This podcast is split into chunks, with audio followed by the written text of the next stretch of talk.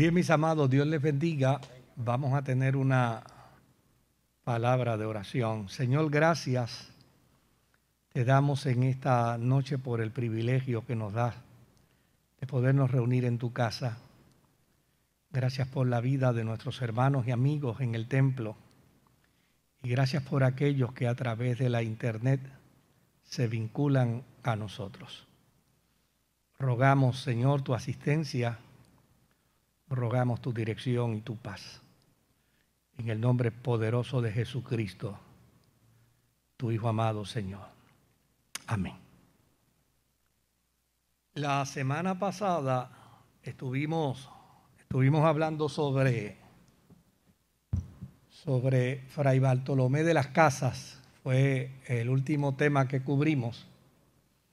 Y desde luego, esto porque estamos ya inclinándonos a la historia de la cristiandad, pero ya no desde la óptica europea, eh, sino más bien dentro de la óptica eh, latina.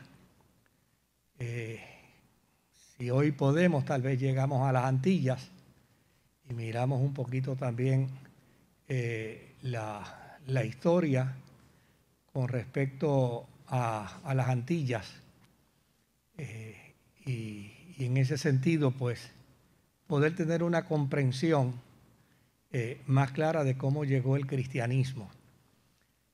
A veces uno puede hacer preguntas capciosas y entre ellas uno le puede decir a una persona, ¿tú, tú tienes idea cómo llegó el cristianismo a Puerto Rico? Y la gente sabe que es cristiana, pero no tienen idea cómo llegó el cristianismo. Este, saben que eh, abrazan la fe cristiana, creen en la fe cristiana, pero desconocen eh, los orígenes eh, del cristianismo dentro, dentro de su tierra. Y por el otro lado, pues hay quienes pueden conocerla, pero la pueden conocer en alguna medida de manera distorsionada. Sobre todo este, en, en posiciones extremas. Hay gente que que cuando uno los escucha eh, tienen prejuicios contra los cristianos porque piensan que los cristianos estaban eh, fundamentalmente vinculados a una intención malsana. Eh, y no podemos perder de vista de que hay un contexto histórico. Y dentro del contexto histórico, los seres humanos manejamos las cosas dentro del marco histórico en el que estamos. Eso es innegable. Eh, probablemente para otra gente nuestra forma de conducirnos cristianamente puede ser hasta un escándalo eh, por nuestra cultura, por nuestra manera de pensar, por nuestra manera de hacer las cosas. Eh, y, y de hecho yo me he topado con gente que, han estornudado y yo les he dicho salud y me han dicho, mira, yo te lo agradezco mucho, pero, pero no me digas salud porque este, dentro de mi conceptualización religiosa, eh, decirme salud es querer entender que yo he expelido a algún demonio y por esa razón tú me estás declarando salud. Y yo me quedo de una pieza y le digo, muchacho, yo te estoy diciendo salud por cortesía, no, no es por ningún aspecto religioso. Pero fíjese que quien, quien no trabaja con, el contexto histórico puede, puede distorsionar no solamente la fe, puede distorsionar inclusive las escrituras. Eh, por ejemplo, eh, la gente que habla con respecto al tema del divorcio, ¿verdad? Eh, vienen y lo primero que dicen, no, porque a Jesús le preguntó un religioso de su tiempo si era lícito divorciarse de una mujer. Y Jesús le contestó.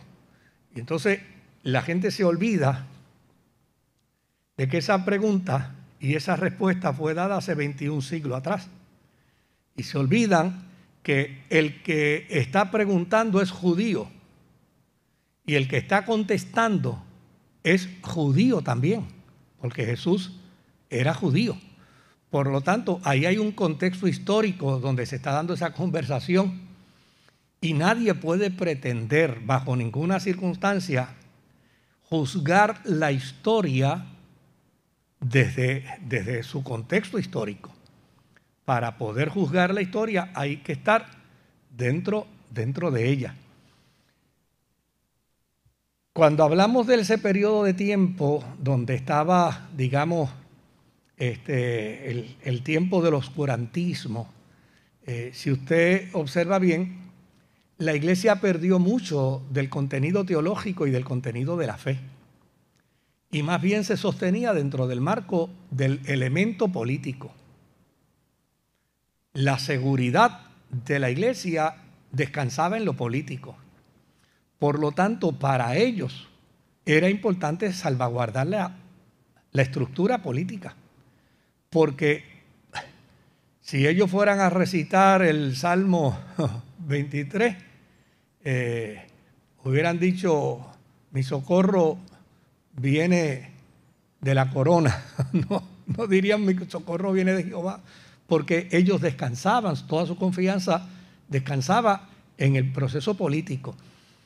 Era, era el mundo político el que les protegía, era el mundo político el que les daba derechos, era el mundo político el que les reconocía. Nosotros, nosotros no estamos dentro de ese marco hoy. Eh, de hecho, una de las cosas que constantemente eh, tanto iglesia como ciudadanos se andan bombardeando es el concepto de separación de iglesia y Estado. O sea, ya, ya no es lo mismo.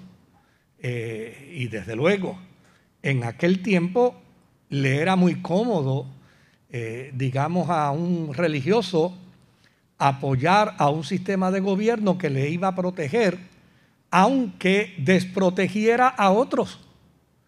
Pero si iba a desproteger a los que eran mis enemigos de la fe, santo y bueno, era una provisión divina, era el cuidado de Dios para ellos.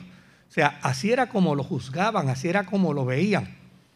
Eh, por ejemplo, hubo un periodo de tiempo donde eh, eh, para el siglo V, para el siglo VI, se daba un fenómeno donde si el monarca, si el monarca era defensor del movimiento trinitario, los trinitarios estaban contentos porque teniendo la monarquía defensa de la Trinidad, pues todos los que eran enemigos de la Trinidad o iban a la cárcel, o iban a la muerte, o eran desterrados. Entonces los trinitarios decían, gloria a Dios en las alturas, el Señor nos ha venido a visitar. Pero cuando se acababa el periodo de monarquía en defensa de la Trinidad y venía otro monarca que, tenía una conceptualización distinta a la Trinidad, entonces los trinitarios veían la gran tribulación, veían el juicio de Dios este, sobre de ellos.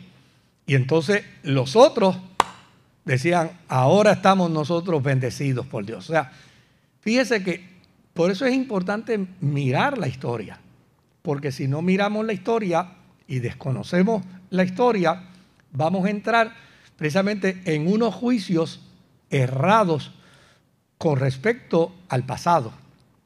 Fíjese que mucha gente piensa que la iglesia, la cristiandad y el imperio español se unieron para hacerle la vida imposible a los indios. Y eso no lo podemos plantear de forma generalizada. Sí, Hubo religiosos que como resultado de su fidelidad al imperio, ¿verdad? Y a ese espíritu colonizador que, que le entró a España, hubo religiosos que, que por su fidelidad a ese espíritu colonizador hicieron más de lo que los reyes de España le pedían. De hecho, algunos de ellos fueron inclusive hasta acusados por atropellos y por abusos. Pero hubo otros como Bartolomé de las Casas que se resistía al atropello y al abuso. Por lo tanto, pretender generalizar, como yo he escuchado inclusive a veces hasta, hasta en mismos salones de estudio, donde se ve a la iglesia como cómplice del imperio eh, colonizador, eh, me parece que es injusto. La iglesia no era cómplice del imperio. La iglesia en ocasiones era hasta víctima del imperio. El único problema es que para la iglesia y para muchos miembros de la iglesia en ese momento la seguridad de ellos radicaba en el imperio. Bueno, pues si, si, te, si tu imperio te garantiza seguridad, lo propio es que lo defiendas. Entonces ahí era donde se daba e, ese, ese elemento de defensa. Además de eh, Fray Bartolomé de las Casas, hay otro personaje muy respetado, que era también dominico, eh, se llamaba Francisco de Victoria. Francisco de Victoria ocupó la cátedra principal de teología de la Universidad de Salamanca. Por lo tanto, estamos hablando de un hombre que era intelectual. De hecho, a Francisco de Victoria se le conoce como el fundador del derecho internacional. ¿Y por qué razón se le conoce de esa manera? porque él planteaba eh, la cuestión de la legitimidad de la empresa española en el Nuevo Mundo y la cuestionaba. Dentro de sus escritos él hacía una serie de preguntas. ¿Quiénes son los verdaderos señores de América? Porque, óigame, por venir y poner el pie en América, eso no le da derecho a nadie a decir que esa tierra es de él.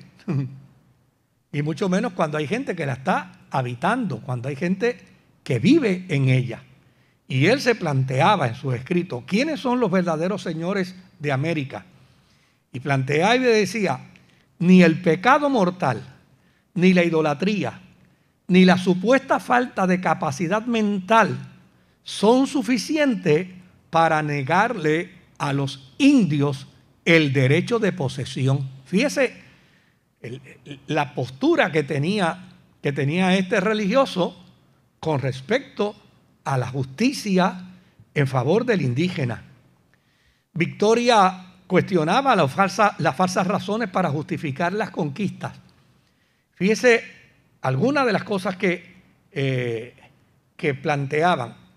Carlos V decía que como monarca él era el dueño, del, el dueño legítimo de América. Y, y desde luego, Francisco de Victoria decía, a mí me parece que los verdaderos dueños de América son los indios, que son los que viven allí, no el que viene y pone el pie. Por el otro lado, otra de las consignas de aquel tiempo de la colonización era que el Papa otorgaba bajo su capacidad y bajo su fuerza religiosa otorgaba en nombre de la fe las tierras que los españoles invadían. Y desde luego, Victoria planteaba, estamos hablando de un obispo católico, él planteaba que el Papa no puede otorgar una tierra que no le pertenece a él, porque a fin de cuentas esa tierra no le pertenecía, no le pertenecía a España. Por el otro lado, decía Victoria que la tierra de los indios no esperaban por los españoles para ser descubiertas, puesto que los antecesores de los indios la habían descubierto primero. Mire los argumentos de razonamiento que este dominico, un, un escolar, un intelectual dentro de la Universidad de Salamanca, esgrimía. Por el otro lado, uno de los grandes planteamientos de Victoria es que los indios, antes de oír el Evangelio, no pecaban de incredulidad, porque cuando los españoles llegaron a Puerto Rico, los indios de Puerto Rico ya, eran creyentes, ah, que no creían en la fe como nosotros la tenemos estructurada bíblica y cristianamente hablando, es otra cosa. Pero ellos tenían, tenían una fe. Entonces, los indios antes de oír el Evangelio no pecaban de incredulidad. Y dice Victoria, y si no aceptaban la fe, por no aceptarla no pecaban. Sobre todo cuando la prueba y la evidencia que se les daba de la fe era negativa, era angustiosa. Por más graves que sean los pecados de los indios, Victoria decía, los cristianos no tienen derecho sobre ellos. Los indios no tienen que aceptar a los españoles como señores por el miedo, pues ellos ya tienen sus propios caciques. Y por el otro lado, Victoria planteaba en sus escritos decía, Dios no le ha de entregar América a España. Antes tendría que demostrar tal entrega con milagros de compasión y de misericordia antes que con actos de tortura.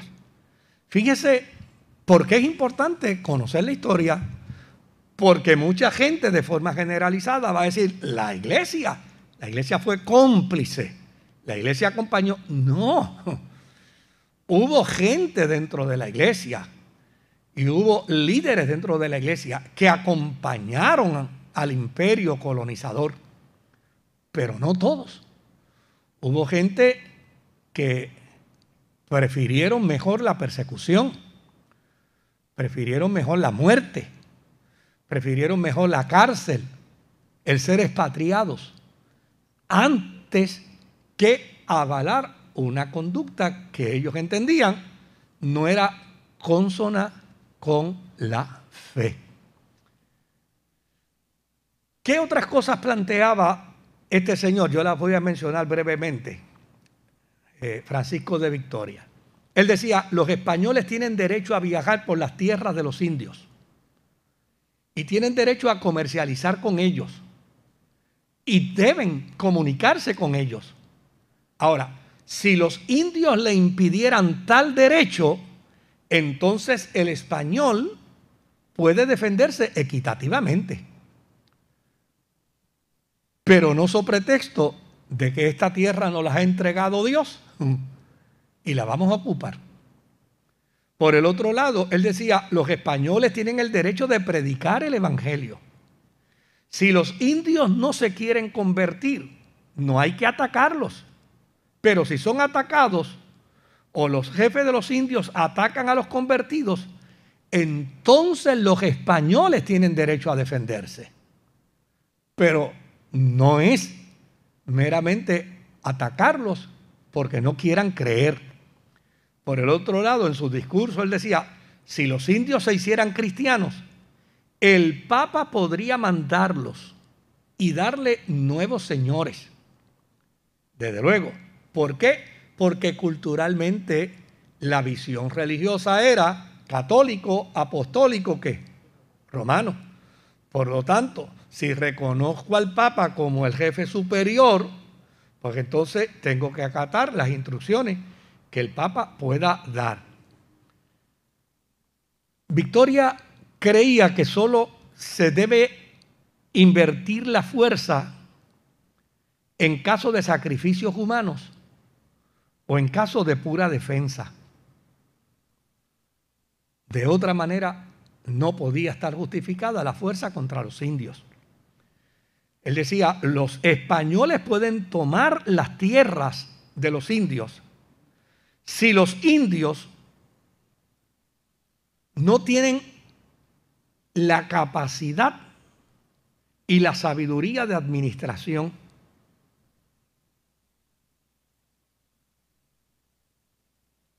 Pero no es quitárselas por quitárselas. Es para ayudarlos a mejorar. Por el otro lado, finalmente, Francisco de Victoria postulaba que un español podría usar la violencia si una tribu fuera su aliada y otra tribu viniera a atacarla. O sea, él lo que está es planteando una serie de argumentos de índole reflexiva en el marco religioso para que el español pueda proceder de manera justa con los indios de América. Ahora, ¿de dónde viene esto? Esto viene porque ya en Perú había ocurrido una masacre contra los indios y se había atropellado y se había matado inclusive a, los, a los caciques indígenas. Y desde luego, si esto ya se hizo en Perú, Victoria sabe que se puede seguir repitiendo en toda América y bajo ninguna circunstancia, desde el punto de vista de la fe, esto no se podía lograr. Ahora bien,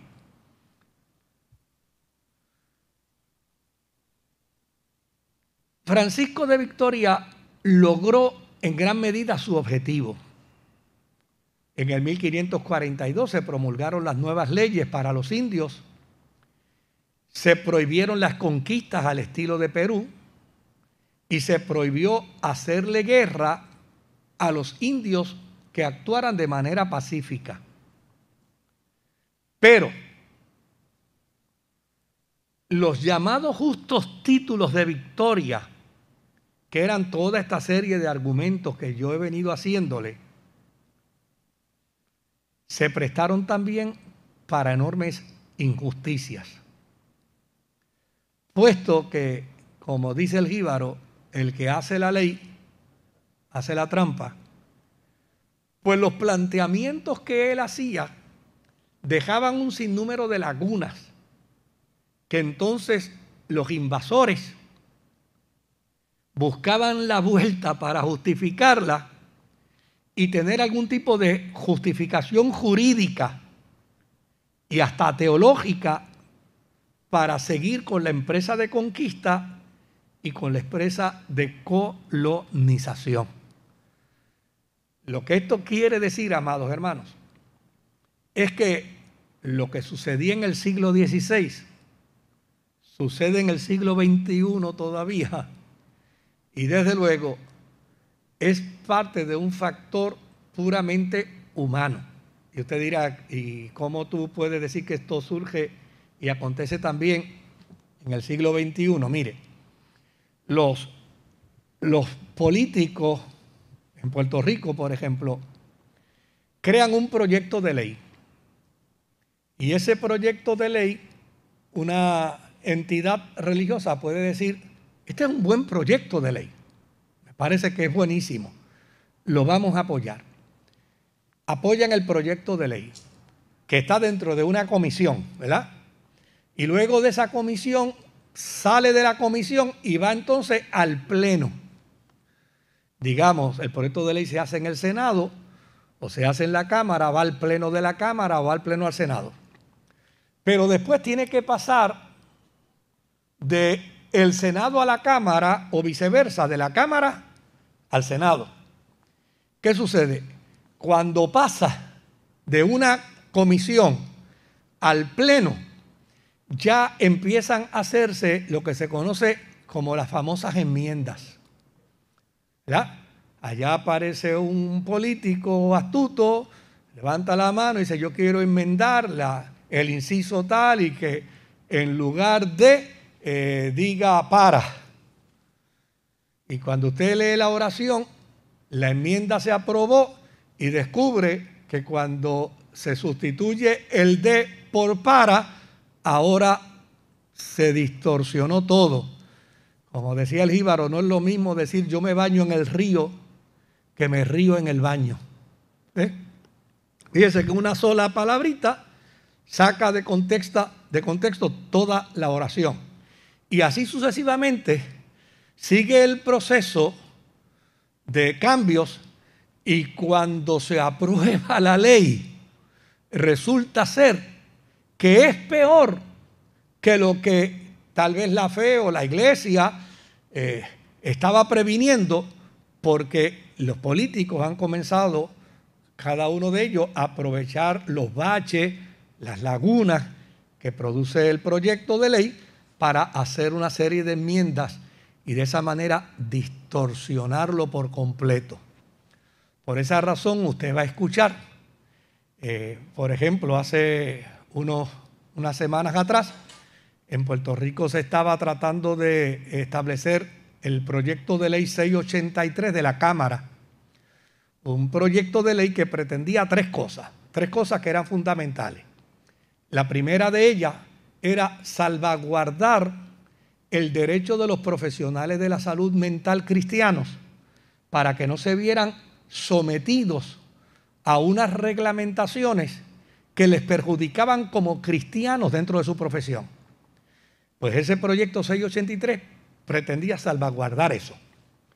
El segundo elemento era salvaguardarle a los padres el derecho para decidir sobre los menores de edad. Porque si un menor de edad para ir al dentista necesita la asistencia de los padres y la presencia de los padres, la firma de los padres, ¿cómo es posible que no la necesiten para hormonizar a un niño, a un menor, sin el consentimiento de los padres? Pues esa ley reconocía el derecho a los padres. Es decir, si los padres querían hormonizar a su niño, pues es un derecho del padre. Pero, por el otro lado, si los padres no querían que el niño fuera hormonizado, nadie lo podía hormonizar. El niño tendría que esperar a su edad para entonces pues hacer con su cuerpo lo que quisiera. Y el tercer elemento era la libertad religiosa. Pues ¿qué sucede? Ese proyecto de ley, por un lado, empieza a ser atacado por gente dentro de la misma iglesia que, no, algunos de ellos confesaron hasta que no lo habían leído, porque ese es el gran problema que tenemos en Puerto Rico, que la gente ataca sin leer y habla sin leer. Y entonces, por el otro lado, se aprovechó el vacío y un presidente de la Cámara en Puerto Rico aprovecha el vacío y entonces establece una buena disposición para reducir el proyecto de ley.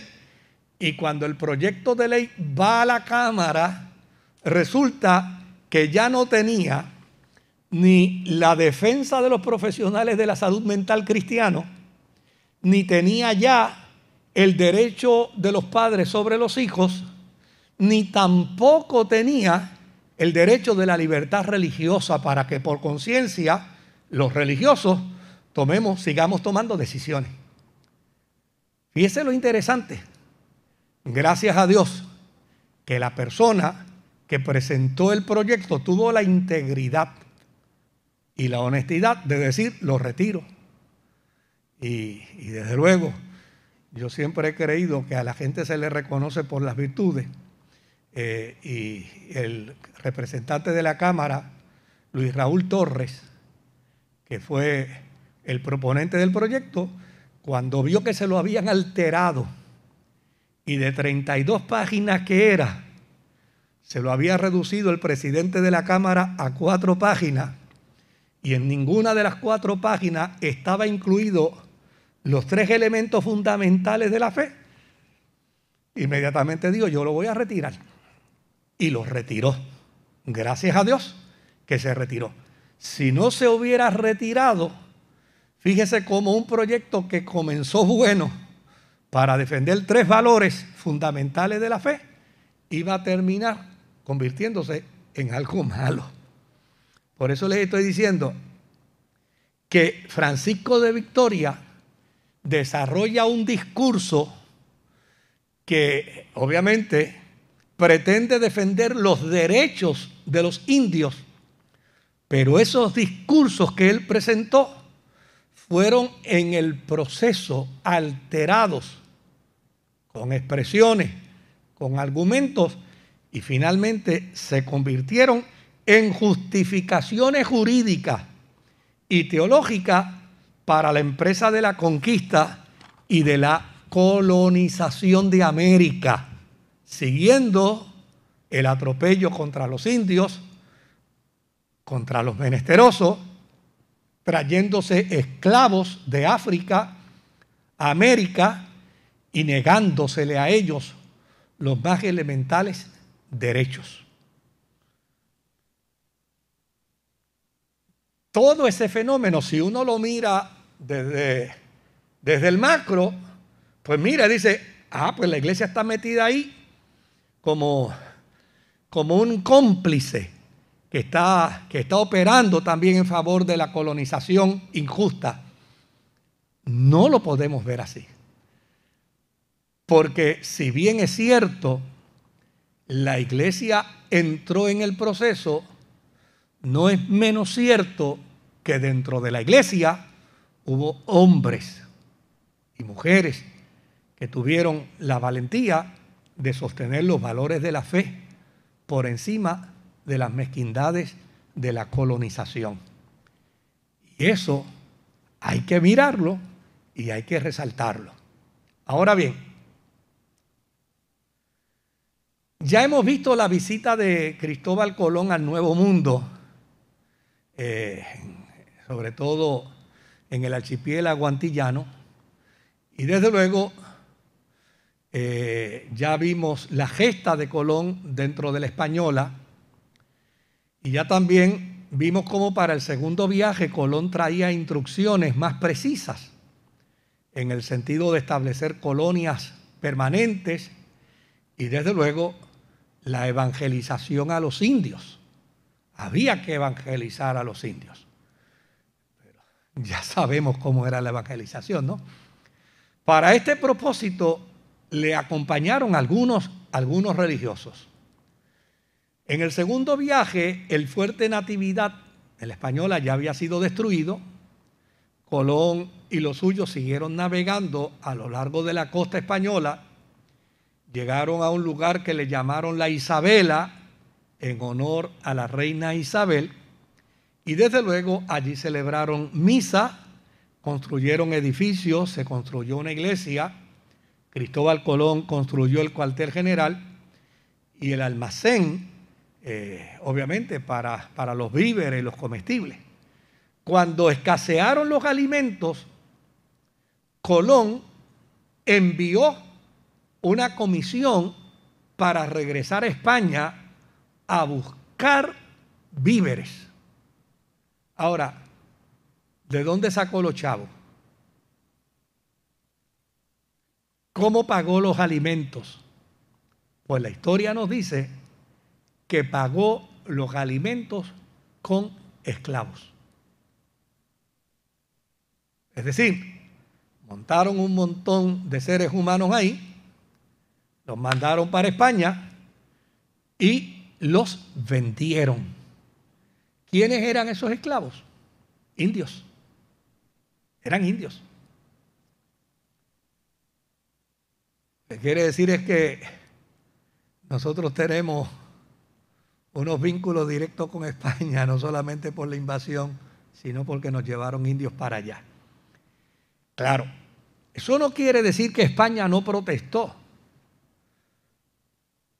pero los compraron, los adquirieron, se quedaron allá y desde luego esto se convirtió en una práctica por parte de los colonizadores.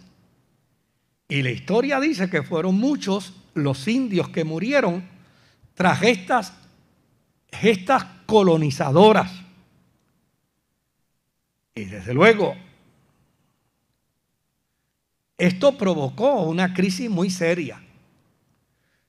Porque fíjese que la, en el segundo viaje de Cristóbal Colón es que traen religiosos. En el primer viaje no habían religiosos. En el segundo viaje hay religiosos. Pero fíjese lo que se da dentro del contexto de esos religiosos. Ahora, después de ese segundo viaje, con lo que se le había hecho a los indígenas, ¿usted cree que los indígenas iban a tener receptividad a la fe cristiana?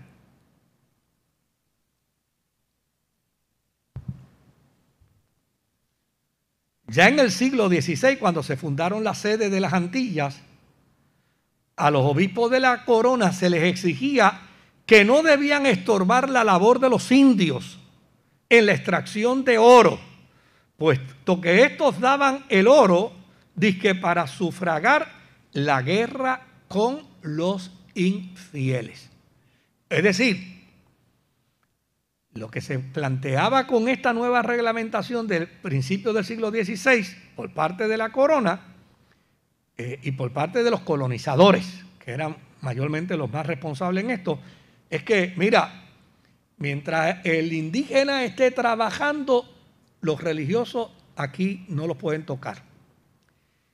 Y lo único que los religiosos pueden hacer con ellos es cualquier experiencia de tipo religiosa menos aquella que pueda afectar la labor primordial de los indios. Lo que eso quiere decir es bien sencillo. Los indios se habían convertido en herramientas de trabajo. Eran herramientas de trabajo. Yo creo que, desde luego, para evitar subir el tono de la indignación. Acuérdense que estamos bregando con un elemento dentro de un contexto, dentro de un tiempo en el que no hay manera en el siglo XXI que lo podamos aceptar bajo ninguna circunstancia, ni tampoco debe aceptarse en el siglo XV ni en el siglo XVI, pero desde luego, dentro de ese contexto, la mentalidad del colonizador era esa. Esto no sucedió con España nada más. Esto sucedió también con la gente de Inglaterra. Esto sucedió con, con la gente de Europa, sobre todo en la colonización de África.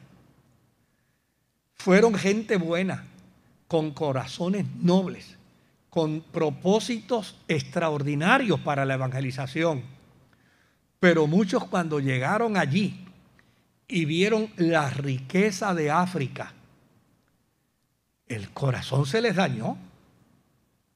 Y en lugar de trabajar en pro de la evangelización y de los actos compasivos, lo que hicieron fue que empezaron a trabajar para el lucro. Entonces, ¿cuál es el problema de eso? Cuando la iglesia pierde de perspectiva su función vicaria, su función primordial, podemos caer en esas trampas. Podemos caer en esas trampas. Por esa razón, cuando la iglesia entra en los procesos sociales, tiene que trabajar con un cuidado increíble.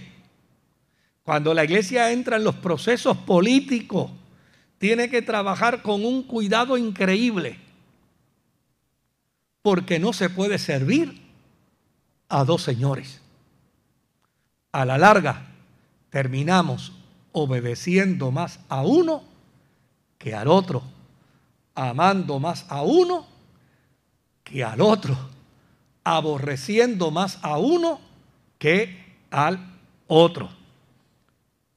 Así es que de los muchos religiosos de España, que vinieron a las Antillas y participaron de las injusticias con los indios.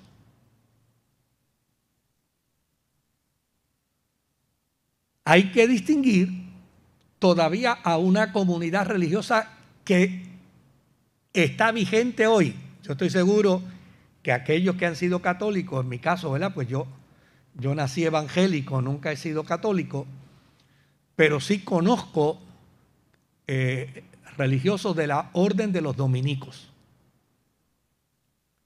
Y los religiosos de la orden de los dominicos, que vinieron para principios del siglo XVI, fueron los que más se afanaron para ayudar a los indios y para ser compasivos y misericordiosos con la comunidad indígena.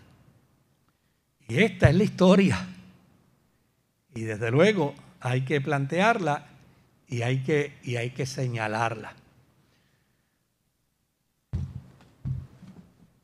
Hubo otros también, como por ejemplo eh, los, los, que eran de la comunidad de los Jerónimos de Montesinos, que abogaban por los indios, eh, y aunque finalmente se logró la libertad de ellos, este, prevaleció la colonización. Y el proceso de la evangelización siguió insistiendo en que para ser bautizados y para ser religiosos tenían que aceptar la colonización. Lo que eso quiere decir es que la fe no vino meramente con la intención y con el propósito de bendecir, vino también con la intención y con el propósito de colonizar. En Puerto Rico no fuimos la excepción. Eh, desde luego, en el 1509, un señor que es casi vecino nuestro, porque está aquí su casa en Caparra, Juan Ponce de León, ¿verdad? En el 1509 Juan Ponce de León explora la isla. Al año siguiente Diego Colón lo autoriza a conquistarla y con un centenar de soldados se establece en Caparra, más tarde en San Juan, y desde luego él recibió también instrucciones de evangelización, pero las mismas no se cumplieron al pie de la letra. En Puerto Rico también se implantó, eh, obviamente, el régimen de encomiendas por los mismos abusos que se cometían, donde se mataban, donde se violaban y se abusaba de los indios. Los religiosos que llegaron a la isla se quejaron de estos abusos a la corona en Puerto Rico, ya estamos hablando de Puerto Rico, se quejaron de estos abusos y en el 1512 llega el primer obispo a Puerto Rico, llamado don Alonso Manso. Y desde luego, don Alonso Manso era un hombre culto, un hombre refinado, cuya principal contribución fue la fundación de una escuela de gramática abierta al clero y a los españoles. Pero desde luego, don Alonso Manso, cada vez que tenía la oportunidad, se montaba en una de esas embarcaciones frágiles que habían y se iban para España. Y desde luego se pasó más tiempo en España, aún siendo obispo en Puerto Rico, que en Puerto Rico mismo. Este, y muere en el 1534.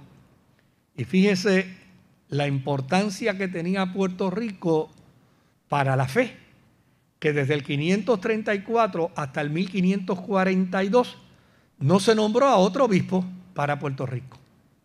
Entonces uno mira ese dato histórico y dice, oye, ven acá. La fuerza de España en su colonización no era tan religiosa, porque si dejó, si dejó por ocho años un vacío de líder religioso en Puerto Rico, lo que eso quiere decir con claridad es que la fe no era prioridad. Claro, era parte del proceso de la colonización porque era conveniente. Claro, luego de él vino Antonio de la Gama. Este tomó un verdadero interés por los indios y los protegió, aún hasta de los españoles. Recibió inclusive autorización de la corona para castigar a los, a los españoles que abusaran de los indios. Y fue con el obispo Rodrigo de Bastidas que se logró la libertad de algunos indios.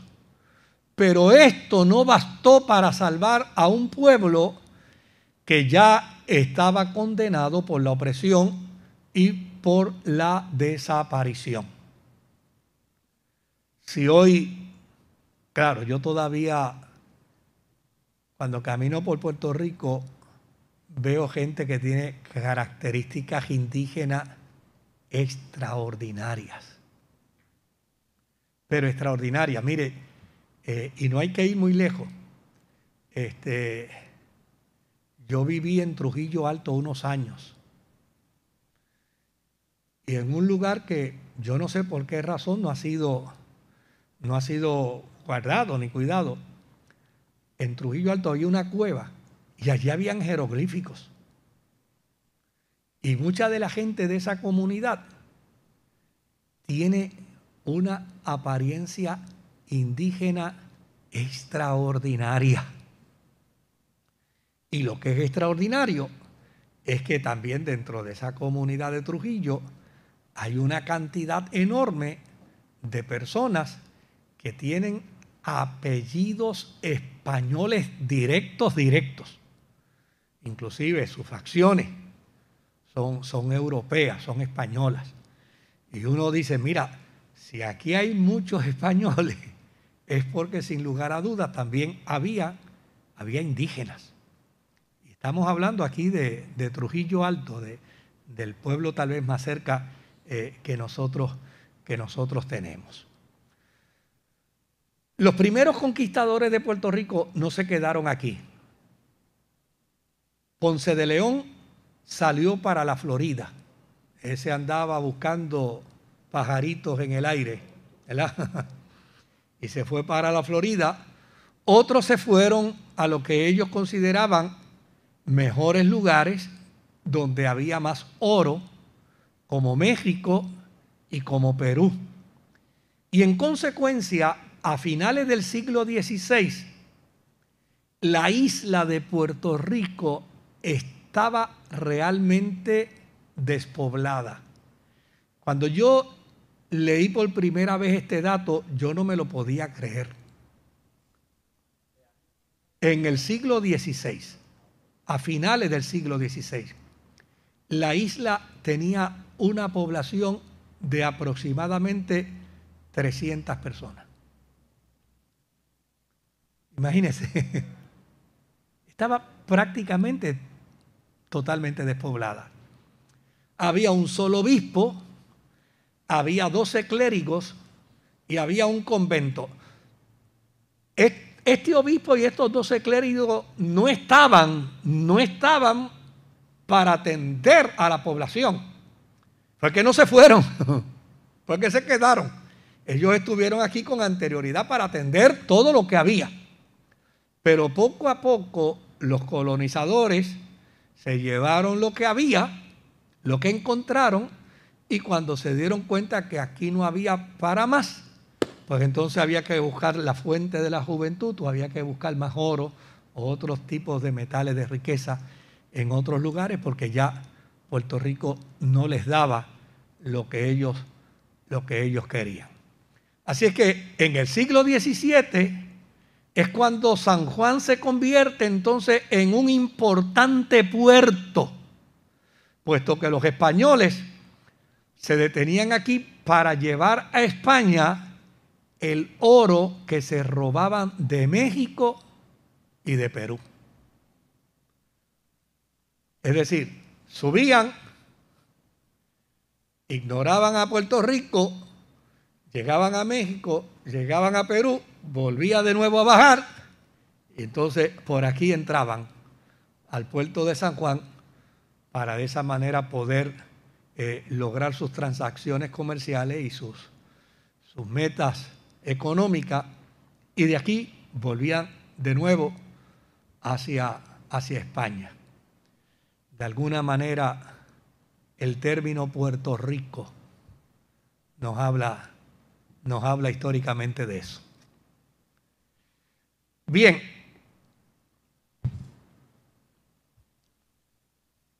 La conquista de Cuba fue mucho más sistemática, eh, puesto que Colón la definía como una tierra firme. Esto provocó que la corona se interesara por emprender la conquista y la colonización evangélica dentro de Cuba. Eh, Sebastián de Ocampo la declaró la isla de Cuba. Y Diego Velázquez desde la Española, con el título de almirante y 300 hombres, la penetró y fundó la ciudad de Baracoa, con refuerzo de militares de Jamaica, bajo el mando de Panfilo de Narváez. Fue aquí donde él ató y condenó a morir en la hoguera. Eh,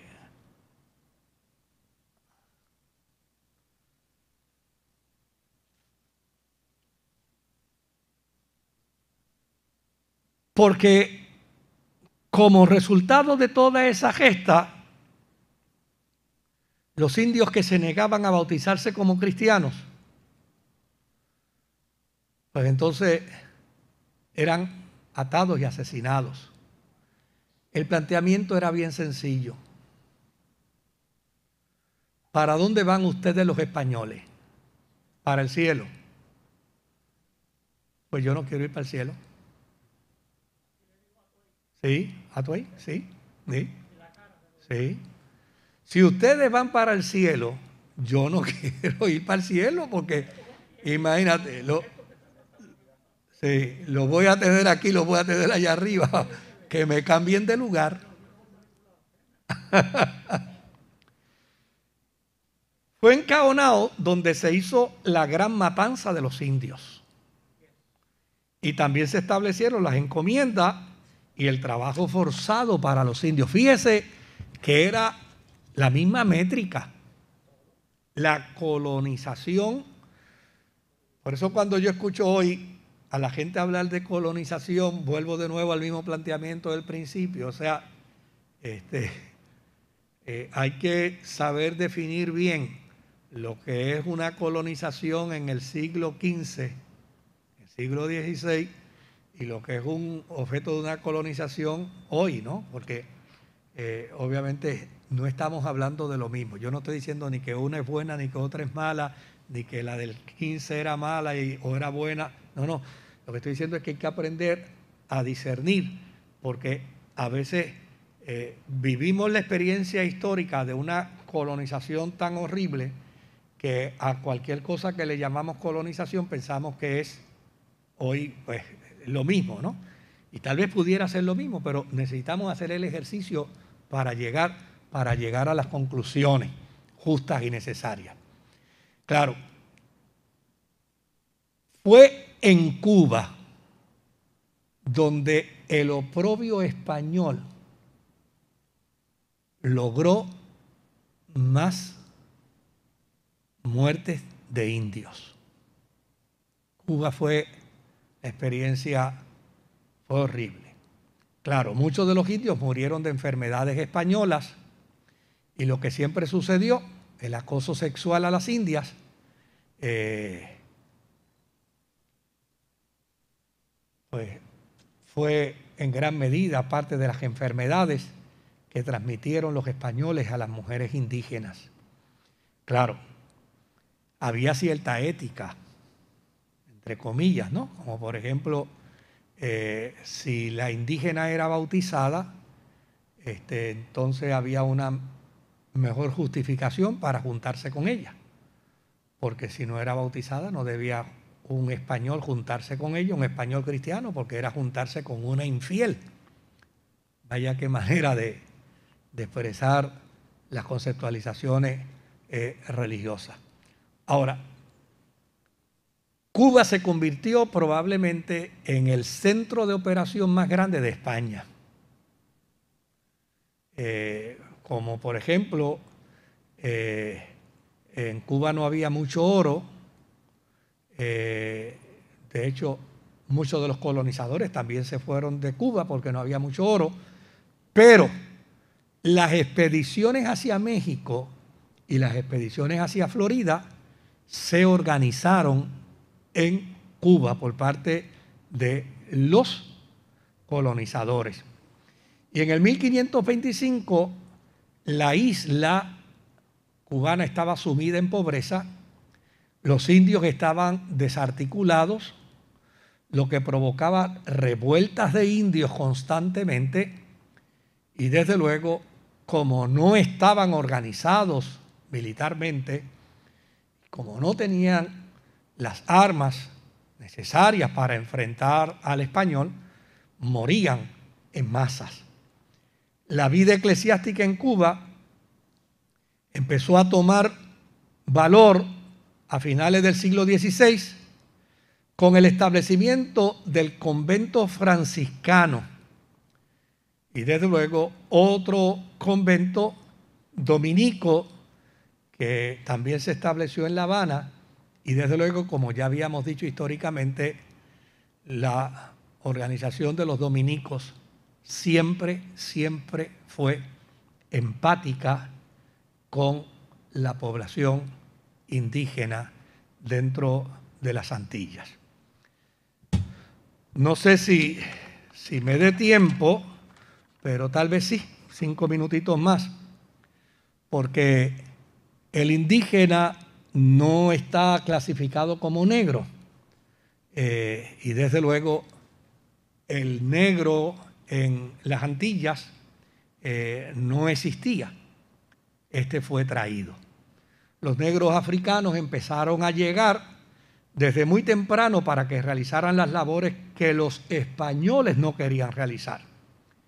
En el 1502, Nicolás de Obando llegó, llevó consigo a la española varios esclavos negros traídos de Sevilla, donde ya eran esclavos, pero se habían fugado.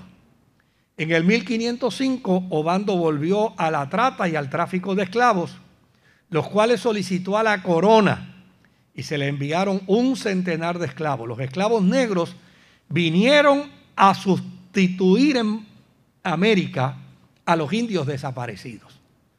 Es decir, como ya no habían indios pues ahora empezaron a traerse esclavos negros para de esta manera poder continuar con las herramientas de trabajo eh, en, en las Antillas.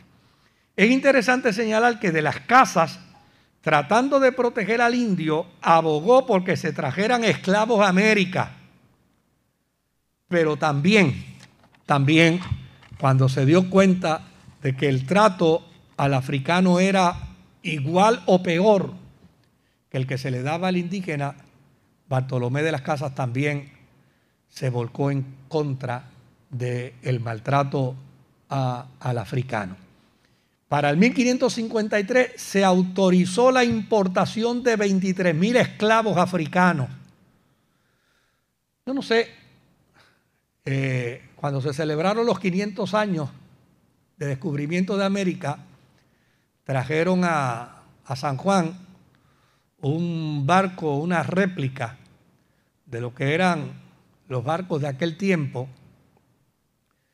Yo estaba frente a la embarcación y un señor se me acercó y comenzamos a conversar y resultó ser que él era uno de los eh, de las personas que tenía a su cargo la responsabilidad de esa réplica y cuando vine a darme cuenta, yo estaba dentro del barco y él me llevó por todo el barco y me, llevó por todos sitios. De hecho, hasta me invitaron a almorzar con ellos allí y compartí con ellos ese día.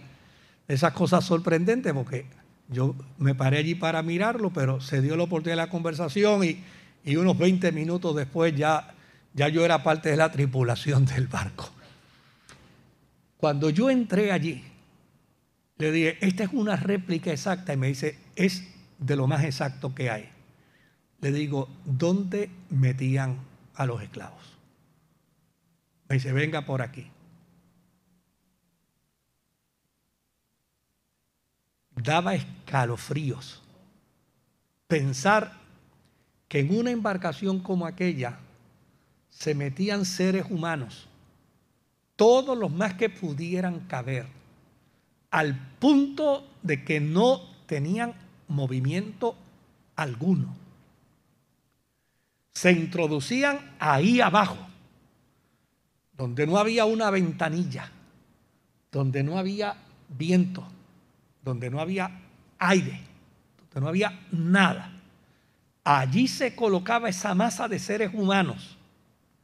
Allí tenían que hacer todas sus necesidades biológicas, sin poderse mover por todos los días y horas que tenían que venir, o ya sea desde Sevilla, o ya sea de algún otro lugar donde se les traía, se les traía como esclavos.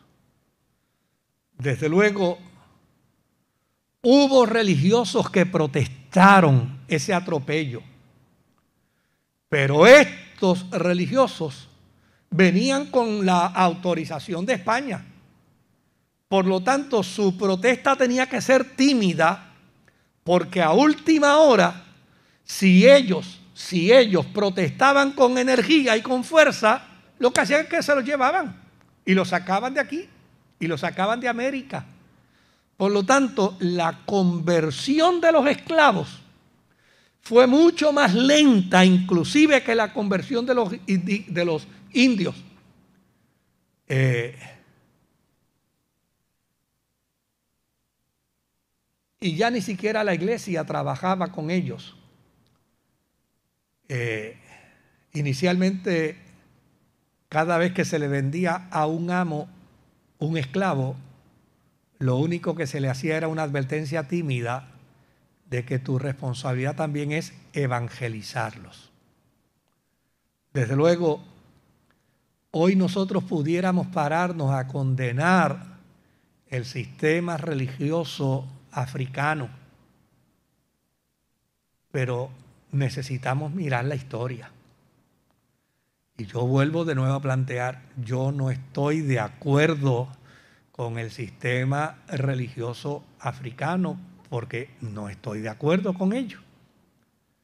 Pero no puedo, bajo ninguna circunstancia, emitir un juicio condenatorio si primero no miro la historia. ¿Quién puede entrar a una experiencia de fe plena, con gozo, con entusiasmo, con reconocimiento de la gracia redentora y salvadora de Jesucristo, si a conciencia sabe que fue traído para convertirlo en una herramienta de trabajo.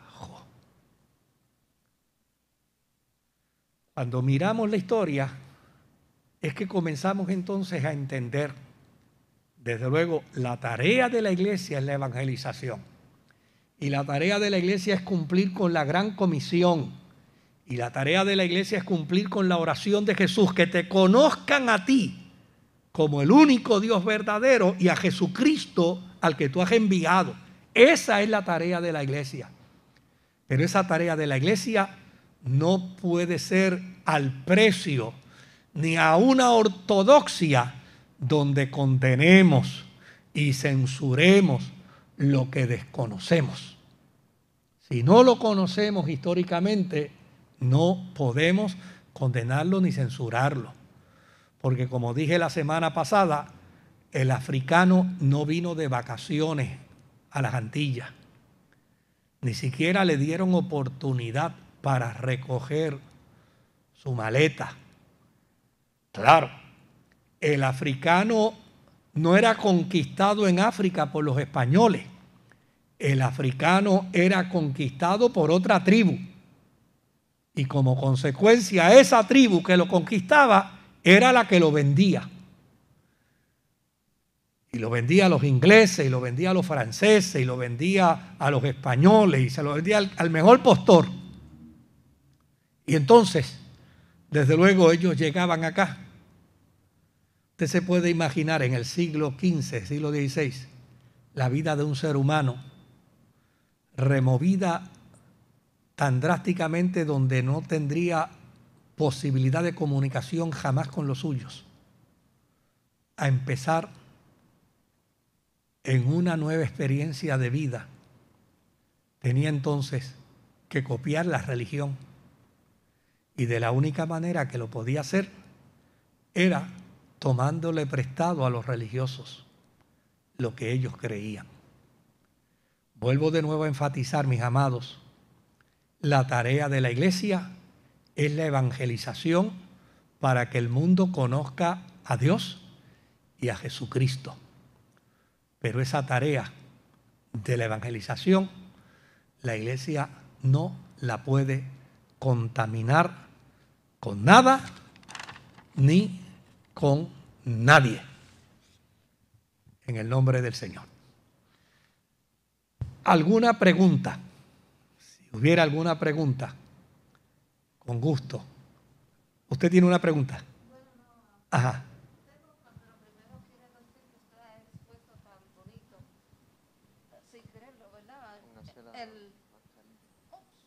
Sí. gracias. Este, que ha expuesto tan bonito el contraste de el mensaje cristiano de evangelización de Jesús, que donde él no, él no nos presiona a aceptarlo, él se nos revela con su palabra. Amén. Pero no nos no podemos forzar. Él no nos fuerza a nosotros ni nosotros podemos forzar a nadie a aceptar el evangelio, a aceptar su palabra. Qué bonito, ¿verdad? Cuando lo vemos como los españoles trataron a los indios de una manera tan brutal que en vez de atraerlos al Evangelio, ellos los rechazaban más bien. Pero una pregunta, el, indio puertorriqueño, que la historia dice que era un indio bien delicado, no solamente eh, de facciones delicadas, pero también... Ah, era pacífico. Físicamente. Sí. No, no era como el negro africano o como los españoles. Era físicamente más delicado. Entonces, ¿a, qué Dios es la pregunta? ¿A qué Dios es el que ellos adoraban? ¿Al sol? ¿A la luna? Sí. Tenemos por aquí a, a un doctor en historia. y yo quisiera que él pueda participar y nos pueda abordar sobre el particular. Adelante. Tenían diferentes divinidades, ¿no? particularmente el dios del viento que le llamaban Yukiyu, que era el que decía que vivía en San Tomás, Santa Cruz. ahí vienen los huracanes y las tormentas y cada vez que venía algún fenómeno atmosférico, pues decían que era el dios viento que, que huracán, ¿no? Que, que lo estaba castigando, ¿no? y tenían el dios del bien, el dios del mal, eh, distintos, eh, divinidades para cualquier particular dios eh, de la cosecha, también así que eran politeístas, ¿no? Tenían distintos divinidades particularmente. Así que, como dice el pastor, ¿no? eran muy religiosos, estaban muy bien estructurados Así que yo siempre le digo a mis estudiantes, yo no creo en el descubrimiento, yo creo más bien lo que pasó fue una conquista y una colonización, porque nuestros indígenas estaban completamente bien estructurados, eh, políticamente, religiosamente, eh, culturalmente. Así que tenemos una estructura que no la reconocemos así, pero es la realidad claro que sí. Sobre todo era una cultura de paz. El indígena nuestro tenía una cultura de paz. Eh, eso contrario a, a, los, a los del Caribe, que eran más agresivos, que eran más violentos. Sí, sí.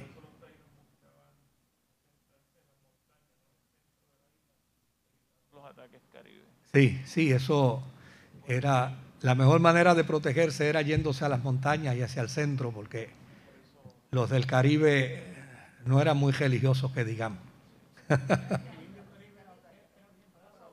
Era, agresivo, violento. Era violento. Sí. Sí, sí.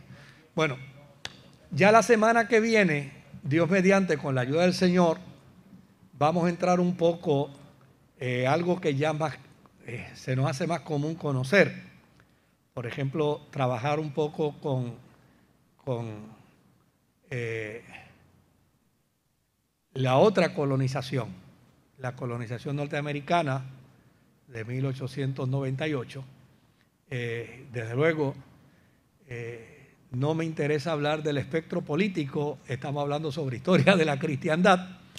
El espectro político pues lo dejamos para que cada cual a conciencia lo, trabaje, eh, pero sí podemos decir, sin temor a equivocarnos, que sería bueno hacer una comparación y un contraste.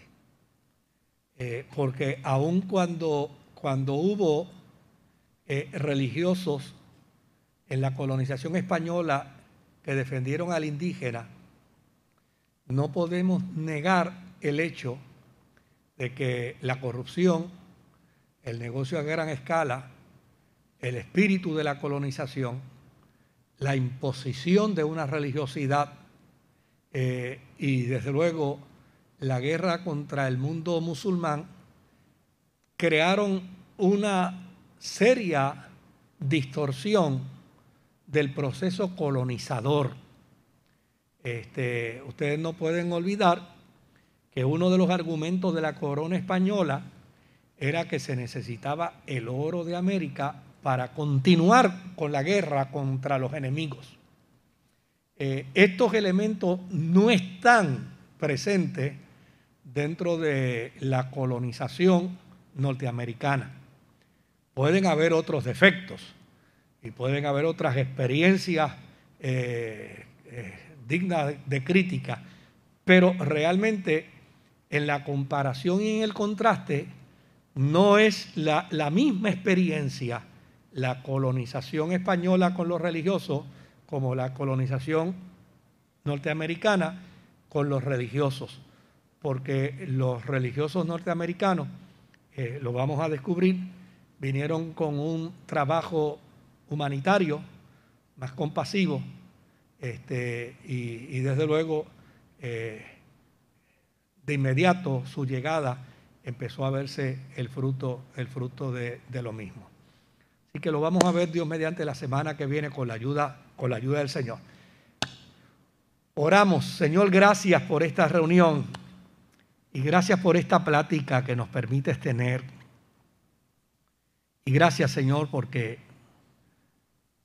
siempre aprendemos cuando miramos la historia y descubrimos, Señor, que tú has estado en control, a pesar de los desatinos humanos a pesar de las necedades humanas. Tu gracia, tu misericordia y tu paz siempre se han manifestado. El sentido de justicia siempre se ha hecho evidente. Ruego a ti, Señor, que ahora nos permita reflexionar sobre esto y descubrir cuáles son los verdaderos fundamentos de la fe Jesús lo estableció con claridad. Que te conozcan a ti, oh Dios, como el Dios verdadero, y a Jesucristo, a quien tú has enviado. Que eso sea lo que impere en el corazón de tu iglesia en cada gesta de evangelización. Que podamos presentar a Dios y a Cristo como el amor y la manifestación de ese amor a la humanidad en el nombre de Jesús. Amén. Que Dios me los bendiga, que Dios me los guarde. Gracias, muchas gracias por estar aquí y a los hermanos que a través de la internet disfrutan de, de este tema.